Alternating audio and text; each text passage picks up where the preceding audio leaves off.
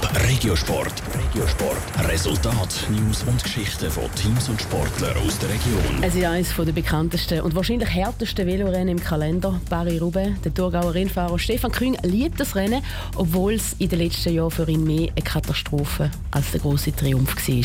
Das Jahr soll sich das ändern. Sandro Peter. Es sei die Königin der Klassiker und sein absolutes Saisonhighlight, sagte Stefan Küng über Paris-Roubaix. Das Rennen geht über 250 Kilometer und ein grosser Teil davon über Besetzesteine. Genau darum liebe er das Rennen so, sagt Stefan Küng. Das sind sicher die 50 Kilometer, wo es über Pflasterstein geht. Das ist das härteste Rennen vom ganzen Jahr.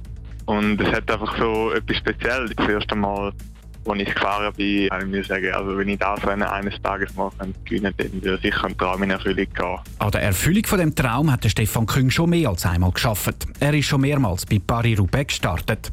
Seine Bilanz ist aber nicht so gut. Im letzten Jahr ist er umgekehrt und hat den Kiefer gebrochen. Vor zwei Jahren ist er umgekehrt und das Auto ist ihm über den Arm gefahren. Trotzdem ist und bleibt Paris-Roubaix am Stefan Küng sein Lieblingsrennen. Das Jahr peilt er einen Top-10-Platz an das sei realistisch. Ich habe mich in den letzten Rennen eigentlich gut gefühlt. Rein der Leistung her mit einem Top-Resultat hat es jetzt noch nicht so geklappt, obwohl ich eigentlich näher kann, auch in den Rennen zeigen, dass ich eigentlich absolut bei den Leuten bin und bei Ruben ist sicher das Rennen, das am besten auf mich gut geschnitten ist. Ja, mit den äh, Pflasterstein-Sektionen.